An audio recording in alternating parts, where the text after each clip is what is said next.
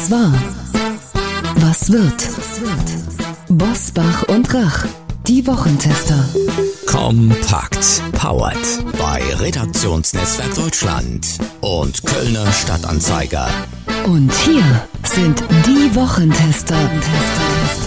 Wolfgang Bosbach und Christian Rach. Hallo und herzlich willkommen, Christian Rach hier aus Hamburg. Einen herzlichen Gruß auch von mir, Uli Jorges von der Insel Mallorca. Ich vertrete heute Wolfgang Bosbach. Sie hören die Wochentester Kompakt, Ihr News- und Debatten-Update mit dem Besten aus der neuen regulären Folge. Seien Sie in 30 Minuten schneller informiert mit unserem Wochenrückblick und Wochenausblick. Was war, was wird. Heute unter anderem mit Klartext zum Habeck-Absturz in der Wählergunst und zum Erfolg der Rechtspopulisten in Deutschland.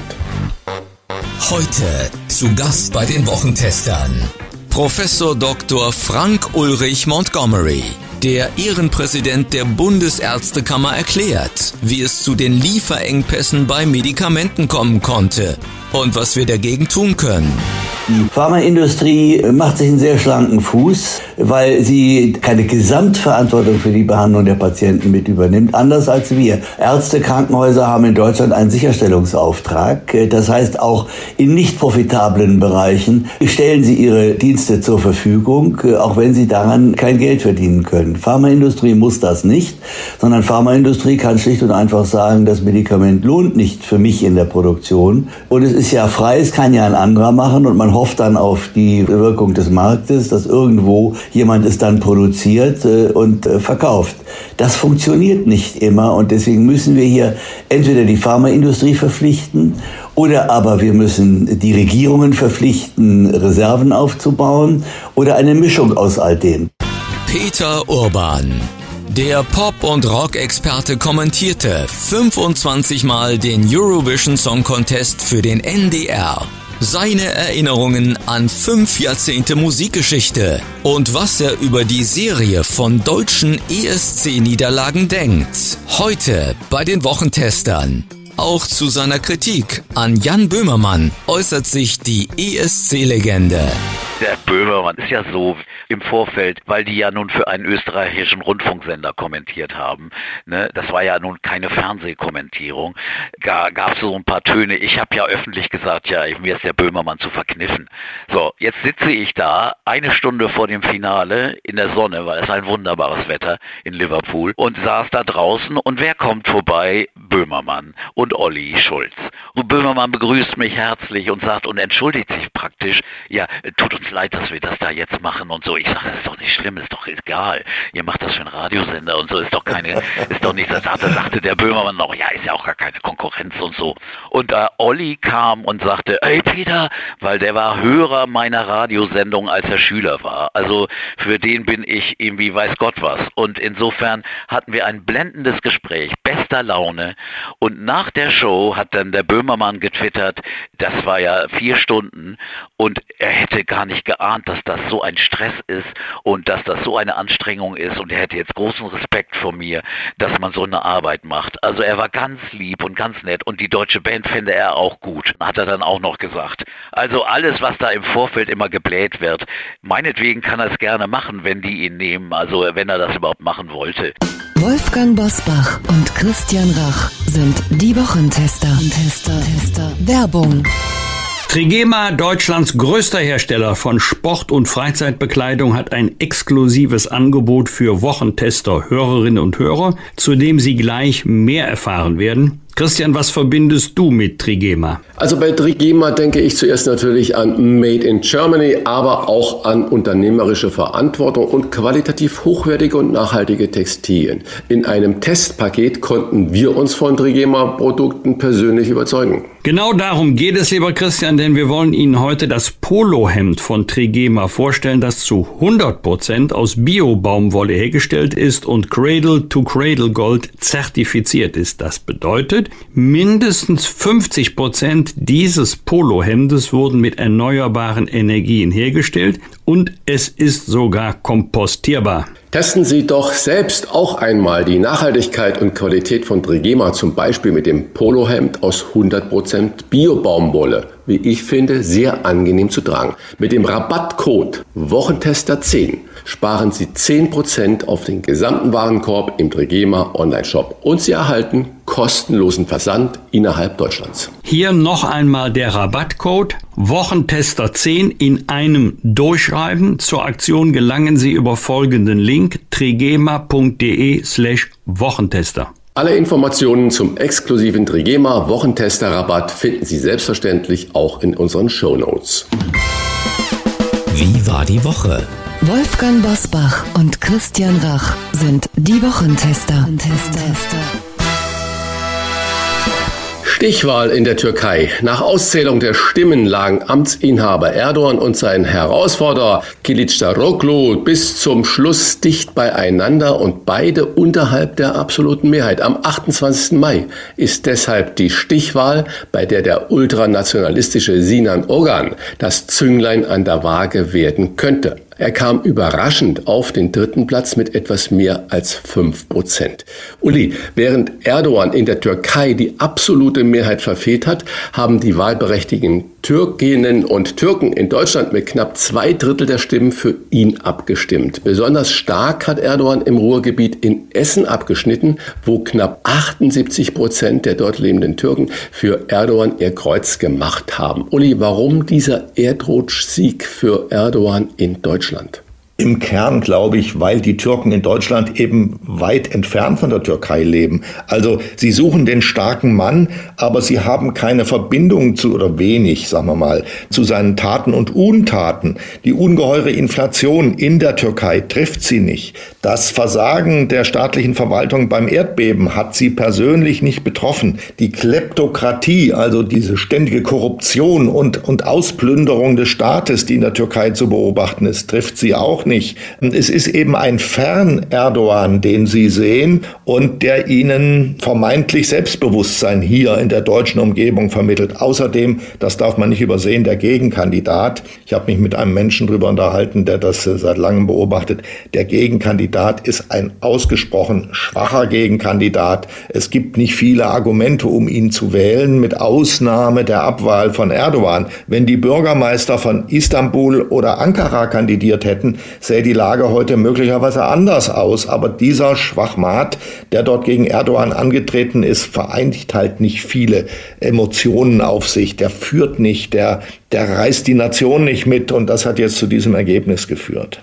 Oh Christian, Türkei-Experten gehen davon aus, dass Erdogan bei der Stichwahl in zwei Wochen die Anhänger des Ultranationalisten Sinan Ogan auf seine Seite ziehen kann und die Wahl gewinnt. Wettest du dagegen? Oh, ich bin nun absolut kein Türkei-Kenner, das muss ich da sagen. Ich kann nur das wiedergeben, was allgemein äh, so geschrieben wird. Und äh, ich kann mir nicht vorstellen, dass Erdogan die Stichwahl verliert, weil genau das, was du ja über den Gegenkandidaten gesagt hast, es kommt vermutlich auch vielen in der Türkei so vor. Und dann entscheiden sie zwischen einer vermeintlichen Schwäche und einer vermeintlichen Stärke. Und ich glaube, dass sie dann aufgrund der Inflation und all die, die Punkte, die du ja richtigerweise genannt hast, sich doch für Erdogan wieder entscheiden werden.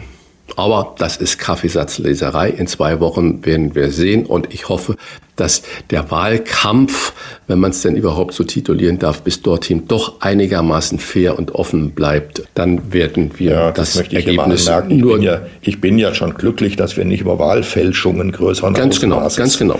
Äh, viele sagen ja genau, der Wahlkampf vorher, der war mit Nicklichkeiten voll und auch mit Verhinderungen, Taktiken der regierenden AKP gegenüber den Konkurrenten. Und dass man jetzt die zwei Wochen wirklich nutzt, um das beste System darzustellen und zu generieren. Aber äh, wie viele Beobachter und Beobachterinnen ja gesagt haben, die Wahl rief einigermaßen, die Wahl selbst einigermaßen fair ab. Weitere Wahl. Nach der Wahlklatsche, so kann man es ja fast nennen, für die Grünen in Bremen gerät bei der Ursachenfindung erneut Vizekanzler Robert Habeck ins Visier. In äh, diversen Politiker-Rankings schmiert der einstige Grünen-Liebling immer weiter ab. Habeck liegt mittlerweile bei den Sympathiewerten auf dem Niveau von Alice Weidel und Tino Schopalla. Uli, War das ein strategischer Fehler, wie die Grünen sich generell aufgestellt haben? Tritt Patrick Greichen jetzt viel zu spät zurück und äh, dieses Interview, was Habeck in der Tagesthemensendung gegeben hat mit Karin Mioska, wo er das eigentlich gesagt hat, die soll man aufhören jetzt mit dieser Vetternwirtschaft, es wäre alles geklärt und aufgeklärt. Es sind Fehler passiert und Fehler sind menschlich. Das ist ja oft die Habecksche Interpretation. Klebt damit der Filz nicht doch zu sehr an Habeck und ist seine politische Karriere jetzt nicht doch auch sehr mit diesem Wohl äh, Rücktritt von Greichen verbunden? Ja, er hätte ihn selbst entlassen sollen. Ähm, das hilft ihm nicht wahnsinnig viel, dass der Mann jetzt selber geht. Es bleibt hängen, dass Habeck nicht handlungsfähig war, dass er nicht souverän aufgetreten ist, sondern wie eine Puppe in diesem Greichensystem verstrickt war. Das äh, kostet ihn Autorität bei vielen Wählern und sowas hängt ihm lange nach. Ich glaube nicht, dass er sich davon schnell erholen wird, falls überhaupt erholen wird. Also Habeck hat sich damit im politischen Geschäft wirklich selbst weit zurückgeworfen.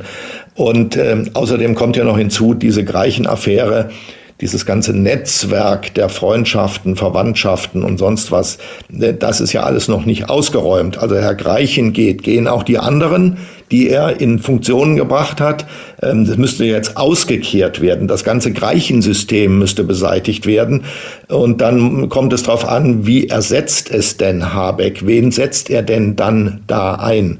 Sind es wieder grüne Netzwerke, andere grüne Netzwerke? Das darf ja wohl nicht wahr sein. Also ich bin gespannt, wie er nun darauf reagiert. Und das ist die eine Seite des Problems von Robert Habeck. Die andere ist, die Heizungswende, da kommt er auch so schnell nicht davon weg. Das ist ja ein Schock für viele Menschen. Sie verstehen es nicht richtig, sie nehmen aber schon wahr, da kommt was auf sie zu, dass sie möglicherweise viel Geld kosten wird. Man fragt sich, ist das wirklich in dieser Geschwindigkeit notwendig oder müsste man sich dafür nicht mehr Zeit nehmen?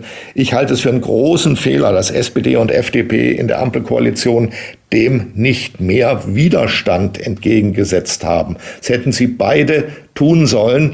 Möglicherweise jetzt, da das ganze Habeck-System wackelt, möglicherweise kommt jetzt auch der Punkt, wo das nochmal neu überlegt wird. Sind wir hier überhaupt auf dem richtigen Weg? Und wenn das kommt, wenn auch die, die Habecksche Heizungswende ähm, in Frage gestellt wird, dann sind wir so weit, dass Habeck auch selbst gehen könnte. Du bist ja Politik-Insider und zwar Beobachter. Wolfgang Bosbach ist ja Teil der Politik äh, in Berlin und du bist ja immer kritischer Beobachter der Politik in Berlin. Jetzt haben wir eine Wahl, die Ministeriumsspitze ändert sich und jetzt kommt da einer oder eine an die Spitze des Ministeriums was kann der oder diejenige denn durchsetzen, wenn er nicht eine Hausmacht mitbringt? Sprich, System Greichen, dass es jetzt zufällig noch Verwandten äh, sind d'accord. Aber braucht man, wenn man als neuer Chef, Chefin in ein Ministerium einzieht, nicht auch ich sage mal in Anführungsstrichen, eine kleine Hausmacht von Ursula von der Leyen ist ja auch bekannt, dass sie immer ihre sechs, sieben, acht Leute mit sich genommen hat und jedes Ministerium, das sie bearbeitet hat, und das waren ja einige, äh, dann mit diesen Leuten auch bestückt hat. Ist das nicht legitim? Na, selbstverständlich. Die Frage ist, in welchem Umfang. Und ähm, ob das transparent ist, und bei Habeck war es ja eben nicht transparent. Und wir haben gemerkt, dass das immer weiter ähm, ausgefilzt ist nach alle Richtungen und dass dann eine Menge Ämter besetzt wurden, die eben nicht dazu gedient haben, dem Minister in seinem Haus eine Stütze zu geben. Jeder Minister, jeder neue Minister bringt natürlich ein eigenes Büro mit, das er mit seinen Leuten besetzt. Er benennt seine Staatssekretäre, denen er vertraut. Und die Staatssekretäre wiederum müssen dann nach unten sich durchsetzen. Und die Beamtenschaft ist flexibel genug. Die Leute haben das ja schon seit Jahren, manchmal seit Jahrzehnten erlebt, dass die Minister wechseln. Die müssen sich darauf einstellen. Das ist nun mal ihre Funktion. Das funktioniert auch im Regelfall. In diesem Fall ähm, ist das nach und nach aufgeflogen, was es da für sehr persönliche Verbindungen gab zwischen den Figuren, die Habeck da eingesetzt hat und die Greichen eingesetzt hat. Und das Persönliche ist das Vorwerfbare. Also ein Trauzeuge in Funktion, das darf eben nicht sein. Ähm, wenn es ein ganz anderer Mensch wäre, der was von der Sache versteht und der an eine bestimmte Stelle gesetzt äh, worden wäre, dann würde niemand was dagegen sagen. Aber das ist ja, das Klebrige ist es ja, was die Sache so unangenehm macht. Und nun, ich bin sehr gespannt, wie sich das weiterentwickelt. Mit dem Rücktritt von Greichen ist die Sache nicht erledigt. Was passiert mit den anderen Figuren? Ich wiederhole es. Und wen setzt Habeck dann an die Stelle der Ausgeschiedenen? Ist das dann sauber? Wie steht er dann selbst da? Sehr gefährlich, auch für ihn persönlich. So, wir sind bei den Grünen und damit auch Bürgerschaftswahl in Bremen. Da sind die Grünen von 17,4 auf 11,7 Prozent abgestürzt. Und die rechtspopulistischen Bürger in Wut kamen auf stolze 9,7 Prozent. Christian, man muss zu dem Ergebnis von knapp 10 Prozent der Bürger in Wut wissen, dass die AfD in Bremen nicht zur Wahl zugelassen war. Es gab zwei konkurrierende Listen einer Partei, das geht eben nicht. Trotzdem zeichnet sich auch im aktuellen Deutschland-Trend der ARD ab, dass die Protestpartei AfD mittlerweile bundesweit gleich auf mit den Grünen liegt. Im Osten sind sie in vielen Ländern auf dem Vormarsch an die Spitze. Braut sich da gerade eine Wut von Bürgern zusammen, die irgendwann nicht mehr beherrschbar ist? Frage an dich, Christian. Welchen Anteil hat die Ampelkoalition an diesen Wutbürgern? Ja, das wäre, glaube ich, äh, zu kurz gesprungen, dass man sagt, es ist nur die Ampelkoalition daran jetzt schuld, weil so lange sind die noch nicht. Und das Wutpotenzial oder Protestpotenzial, das sehen wir ja schon seit langem. Natürlich sind die Leute mit, ich glaube, mit Kleinigkeiten, da wurde ja auch genug drüber berichtet in Bremen, das gäbe es in Hamburg und in Berlin genauso, die sogenannte Brötchentaste. Das heißt, man konnte bei den Parkautomaten Parkschein ziehen, der 15 Minuten, je nach Stadt oder mal 20 Minuten gültig war, ohne dass man bezahlen musste. Sprich, für die schnelle kleine Besorgung zum Bäcker, deswegen Brötchentaste rein und raus, ohne dass man dann zwei oder drei Euro bezahlen muss. Christian, ganz kurz noch zur Brötchentaste. Du meinst, dass die Leute nicht verstehen, dass die abgeschafft wurde in Bremen, ne? Dass die abgeschafft also, wurde, genau. Eine, genau, richtig. Solche Dinge, ich glaube, das nimmt der normale Bürger, und damit muss man kein Wutbürger sein, den Regierenden wirklich böse. Das, das sehen sie nicht ein, warum das ist. Das wird als Schikane gemacht. Ich glaube auch, wir haben heute Morgen schon über Schule und Bildung gesprochen und Respekt, dass viele Eltern und viele interessierte Menschen im Lande den Zustand der Schulen wirklich nicht mehr akzeptieren wollen. Äh, wenn man die Bilder der, der Toiletten, der Umkleideräume, äh, die nicht vorhandene Digitalisierung sieht. Ich glaube, dass auch dazu gehört, dass dann äh, gerade im Norddeutschland Karnevalskostümierungen bei Kindern verboten werden, dass man sagt, nein, das ist kulturelle Aneignung, genauso wie auf der Bundesgartenschau in Mannheim, dass man die Umis, die dann da mit mit dem Sombrero eine Aufführung machen wollen, äh, auslädt. Auch die Gendersprache, dass das vielen Leuten im Moment so ein Mischmasch an Emotionen bereitet, wo ich glaube, wo man extrem aufpassen muss. Du hast gesagt, nicht mehr beherrschbar. Ja, Wut ist an irgendeiner Stelle nicht mehr beherrschbar, aber man muss die Wut, die Gründe dieser Wut wirklich ernst nehmen und darauf mit politischen Antworten, und zwar tagespolitischen Antworten reagieren. Du hast es auch gerade gesagt mit der Heizungsdebatte dass das Habeck vielleicht noch auf die Füße fallen wird. Mir verkauft zum Beispiel die Politik viel zu wenig positive Nachrichten. Ich möchte noch ergänzen, ich stimme dir völlig zu, äh, lieber Christian.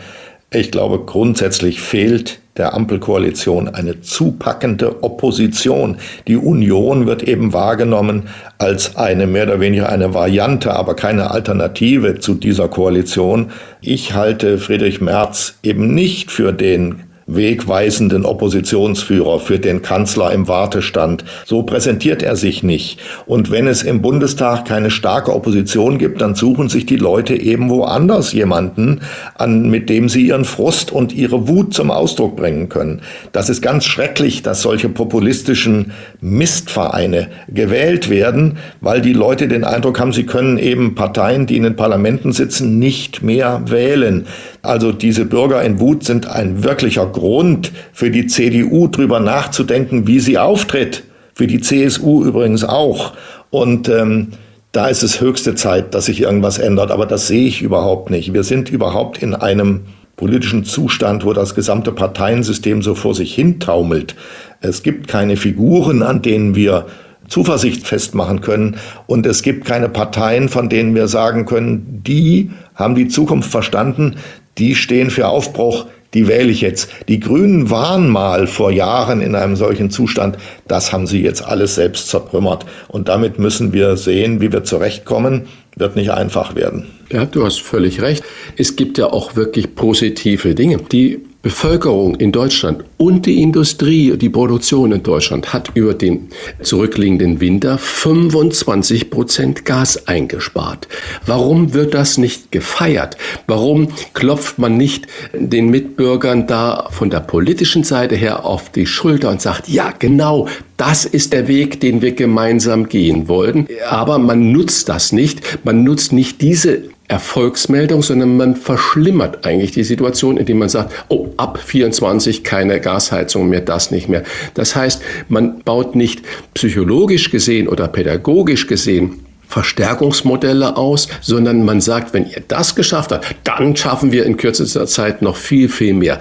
Ich vermisse, dass man die Menschen mitnimmt, auch in ihren Sorgen, dass man sagt, okay, Immobilienpreise äh, sinken, du hast von einer Rezession sogar gesprochen, lieber Uli, und wenn das alles eintritt, das soziale Elend, ist ja vorprogrammiert. Ich habe letzte Woche mit jemand in der Behörde gesprochen, die Wohngeld verteilen und wo die Anträge bearbeitet werden. Die Frau stand vor mir mit Tränen in die Augen und sagte, wenn ich sehe, was Rentner und Rentnerinnen, die das ganze Leben lang gearbeitet haben, jetzt vor mir sind und Wohngeld beantragen, weil sie nicht mehr mit ihren kleinen, wohlverdienten Rente klarkommen, man auf der anderen Seite Geld mit zwei Händen zum Fenster rausschmeißt, dann versteht man natürlich auch die Wut oder auch die Frustration. Das heißt, wir sollten dahin kommen, Erfolge, auch wenn es kleine Erfolge sind, positiv zu verkaufen und das ja, passiert und überhaupt die Politik nicht. muss die Welt erklären und sie muss sich selbst erklären, was sie da tut. Die Menschen nehmen doch jetzt wahr, dass an der Küste neue Gasterminals eröffnet werden. Die sind im Rekordtempo gebaut worden. Das Gas ist nicht knapp geworden in Deutschland. Also jetzt haben wir neue Terminals und es kommt Flüssiggas an. Und gleichzeitig werden Gasheizungen verboten. Wie passt das zusammen? Wer erklärt das den Menschen? Warum sollen sich Leute eine andere Heizung kaufen, wenn sie doch sehen, Gas ist genug da? Irgendwann müssen wir davon auch loskommen. Es ist immer beschrieben worden als Übergangstechnologie, weg von, von Kohle und von Atomkraft. Bevor wir wirklich uns wirklich verlassen können auf Alternativenergien, brauchen wir noch Gas. Aber warum wird es jetzt mit Brachialgewalt Und es werden 27 neue Gaskraftwerke gebaut. Was wird? Was wird? Wolfgang Bosbach und Christian Rach sind die Wochentester. Uli, eine äh, ganz schöne Sache bei uns finde ich ja immer, dass ich selbst auch und vermute ich du und Wolfgang Bosbach auch immer wieder nicht aus dem Staunen rauskommen, was für Hinweistage es ja. eigentlich gibt. Ja. Am kommenden Sonntag ist Internationaler Museumstag. Das kann ich ja nachvollziehen. Das finde ich auch richtig und gut. Aber auch der bundesweite Schwimmabzeichentag. Da steht ja da hinten dran, dass wir ja wirklich da, sagt der DLRG, ja ein Problem haben, dass viele der Kinder, gerade der zugewanderten Kinder, Kinder von Geflüchteten, nicht schwimmen können und dass das ein riesiges Problem darstellen wird. Also wir haben am Sonntag auch den Schwimmabzeichentag. Und du bist ja jetzt gerade auf Mallorca. Bist du ein guter Schwimmer? Gehst du gerne ins Meer? Und wenn ja, hast du einen Insider-Tipp, der dann natürlich, wenn du ihn kundtust, gar kein Insider-Tipp mehr ist? Ich schwimme sehr gerne. Ich gehe hier jeden Morgen nach dem Aufstehen vor dem Frühstück schon ans Meer und schwimme durch eine Bucht. Da ist meistens noch gar niemand da. Da laufen ein paar Leute mit Hunden am Strand entlang und dann fahre ich nach Hause, dusche mich und frühstücke dann. Das ist wunderbar. Das halte ich im Sommer übrigens auch in Deutschland so, in Berlin, wo ich lebe. Ich bin in den letzten Jahren, sogar in den Pandemiejahren, schon morgens um sieben, wenn das Schwimmbad geöffnet hat, schwimmen gewesen. Mit meiner Frau, die musste so früh, weil dann musste die anschließend zur Arbeit fahren. Das ist einfach großartig. Wenn man morgens geschwommen hat und man kommt da raus, ist man für den ganzen Tag frisch. Also super. Kann ich nur raten, das so zu tun. Und was Mallorca angeht, ähm, ich lebe hier im Moment in der Nähe von Santani. Das ist eine relativ ruhige Gegend. Da ist auch ein Naturpark äh, äh, gleich in der Nähe des Hauses, in dem ich bin. Das mir nicht gehört, um da gleich keine Vermutungen aufkommen zu lassen. Das habe ich gemietet. Da gibt es eine wunderbare Bucht, das ist die Cala Mondrago. Diese Cala Mondrago findet man auch in einigen Reiseführern, weil das eben wunderbare Bilder hergibt. Da gibt es einen Parkplatz in der Nähe, der ist sogar bewacht. Da muss man allerdings ein bisschen was für zahlen. Also man fährt auf den Parkplatz, läuft dann da runter und kann dort herrlich schwimmen. In den Sand lege ich mich nicht, sondern ich gehe nach dem Schwimmen wieder weg. Wegen den Hundespaziergängern. Aber ja, aber man kann sich da auch hinlegen und für Kinder ist das ganz toll. Also, erstens, schwimmen Sie, auch ohne Abzeichen. Zweitens, schwimmen Sie auch in Deutschland. Und man kann auch schwimmen, ich tue es auch, wenn die Sonne nicht scheint. Also äh, man kann bei jedem Wetter schwimmen. Ich bin sogar schon bei leichtem Regen geschwommen. Das hat mich nicht umgebracht. Also ich bin ein, man merkt es, ein begeisterter Schwimmer, wenn auch kein besonders guter. Meine Frau schwimmt viel besser und kann nur jeden ermuntern, das zu tun. Und am Montag, lieber Christian, wird Gesine Schwan 80 Jahre alt. Sie wollte mehrfach Bundespräsidentin werden. Es ist ihr nicht gelungen. Sie hat sich früher oft in Debatten eingeschaltet und wurde sogar mal gehandelt für das oberste Staatsamt. Zuletzt ist es stiller um sie geworden. Es ist ja auch eine Altersfrage. Sie kann ja nicht bei allem immer ständig mitdiskutieren. Christian, fehlt es uns ein wenig an Charakterköpfen wie Gesine Schwan? Man hat den Eindruck, dass die Lücken, die entstehen, selten geschlossen werden und dass sie immer größer werden. Ja, da hast du recht mit dem Eindruck. Also mir geht es ebenfalls so und ich habe gerade auch den Werdegang von Gesine Schwan immer aufmerksam verfolgt. Ich weiß, dass sie in der Grundwertekommission der SPD war und streitbar, dass sie Uni-Präsidentin war und streitbar auch mal was in Sand gesetzt hat. Die hat auch mal eine Pleite gemacht. Das heißt, die weiß auch, wie sich eine Niederlage anfühlt. Und sie ist ja doch sehr linkslastig ausgerichtet, aber trotzdem auch Katholikin. Da ist also überhaupt kein Widerspruch. Und sie war auch eine explizite Antikommunistin und trotzdem links. Also das finde ich, das sind starke Positionen. Die muss man nicht teilen. Aber wir brauchen solche Menschen, die solche Positionen vertreten und nicht bei jedem Windstoß dann auch umfallen. Übrigens, da würde mir spontan auch noch Norbert Lammert äh, einfallen. Ebenfalls so ein streitbarer Kopf CDU. Und ich glaube, von 2005 bis 2017, vielleicht kannst du mich korrigieren, äh, Bundestagspräsident. Und er war eigentlich eine Idealbesetzung als Bundestagspräsident. Der Bundestagspräsident muss ja immer neutral sein und braucht trotzdem auch Werf und Geschick und auch Witz. Und all das hatte äh, Norbert Lammert in sich vereint. Das heißt, das sind wirklich tolle Köpfe, äh, die wir im Lande brauchen. Und ähm, da hast du recht, da fehlt es. Und wir haben über Greichen-Netzwerke gesprochen gesprochen. Das ist die Realität, äh, in, mit der wir heute da umgehen müssen.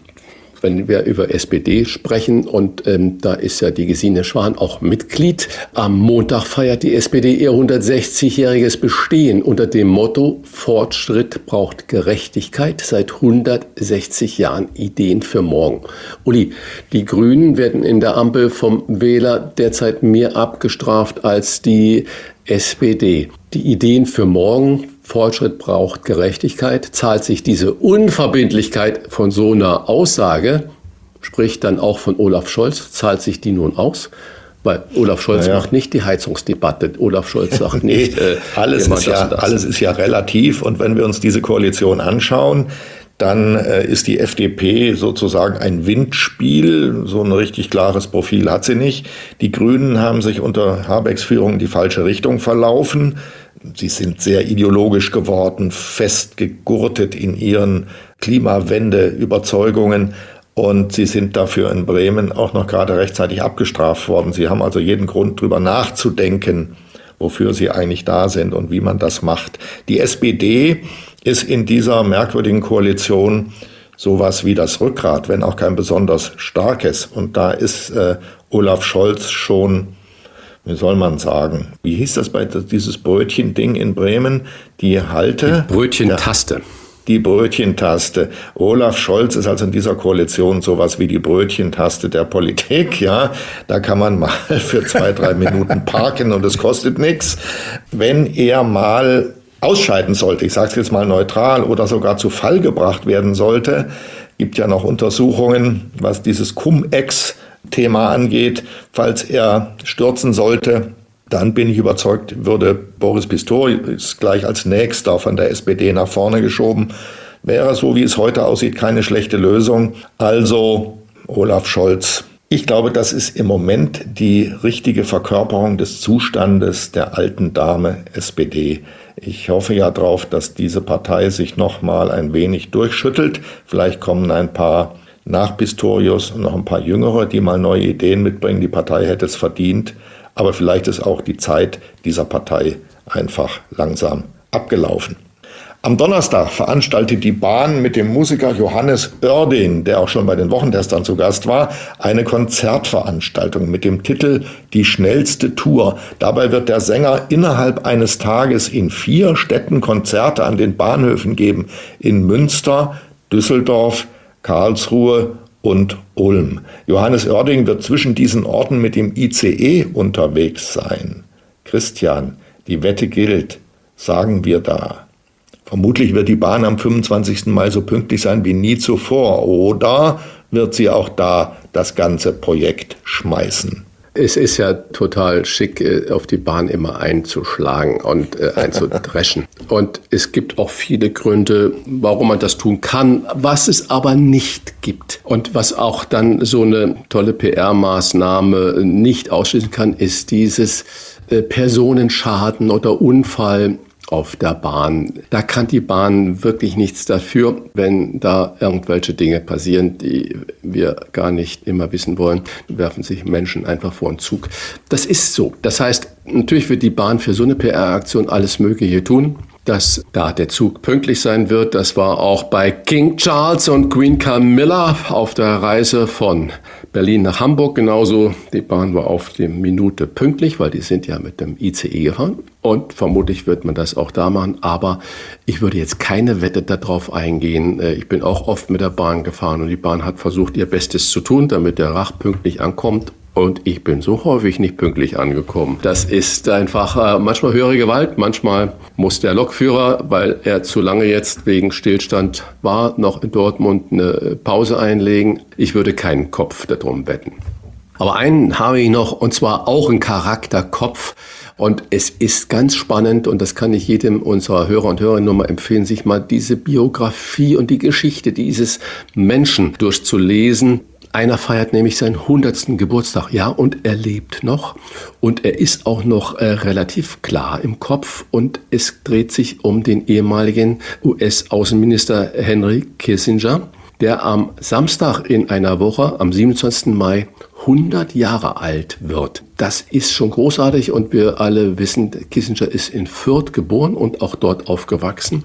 Und wie ich gehört habe, ist er immer noch, nur Klammer auf, Klammer zu, noch Anhänger oder verfolgt ab und zu mal noch ein Spiel der Spielvereinigung Fürth in der zweiten Liga. Jetzt entscheidend gegen den HSV, glaube ich kann darüber entscheiden, ob sie erste Bundesliga oder zweite Bundesliga spielen. Aber darum geht es gar nicht. Uli, 100 Jahre und noch so fit im Kopf und so viel geleistet. Sollen wir uns an so jemand wie Henry Kissinger ein Vorbild nehmen? Tja, ich gönne ihm die 100 wirklich von Herzen. Aber es nützt ja nichts. Das können wir uns zehnmal zum Vorbild nehmen, dann wären wir immer noch nicht 100. Ja? Wenn es so einfach wäre.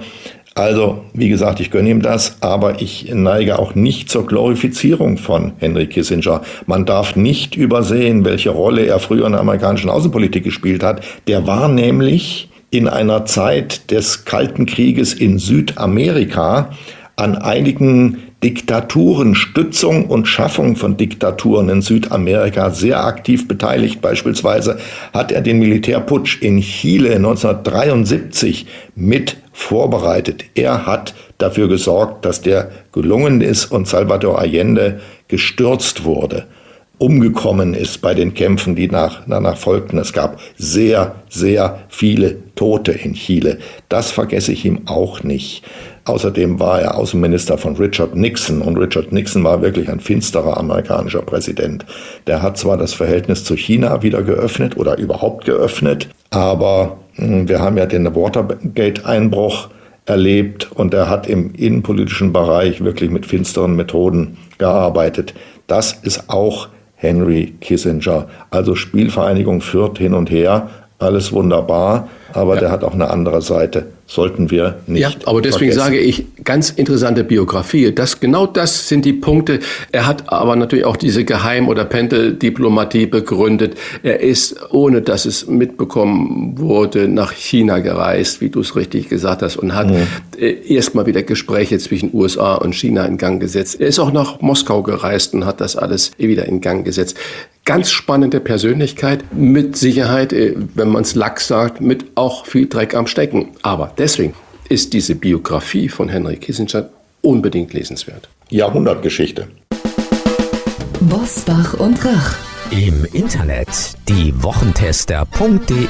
Das waren die Wochentester kompakt mit Unterstützung vom Kölner Stadtanzeiger und dem Redaktionsnetzwerk Deutschland. Wenn Sie Kritik, Lob oder einfach nur eine Anregung für unseren Podcast haben, schreiben Sie uns auf unserer Internet- und auf unserer Facebook-Seite. Fragen gerne per Mail an kontakt@ diewochentester.de und die Wochentester schreiben wir zusammen. Wenn Sie uns auf einer der Podcast-Plattformen abonnieren und liken, freuen wir uns ganz besonders. Die neue reguläre Folge hören Sie am Freitag um 7 Uhr. Danke für Ihre Zeit. Was war? Was wird? Wolfgang Bosbach und Christian Rach sind die Wochentester. Ein Maßgenau Podcast. Powered bei Redaktionsnetzwerk Deutschland und Kölner Stadtanzeiger.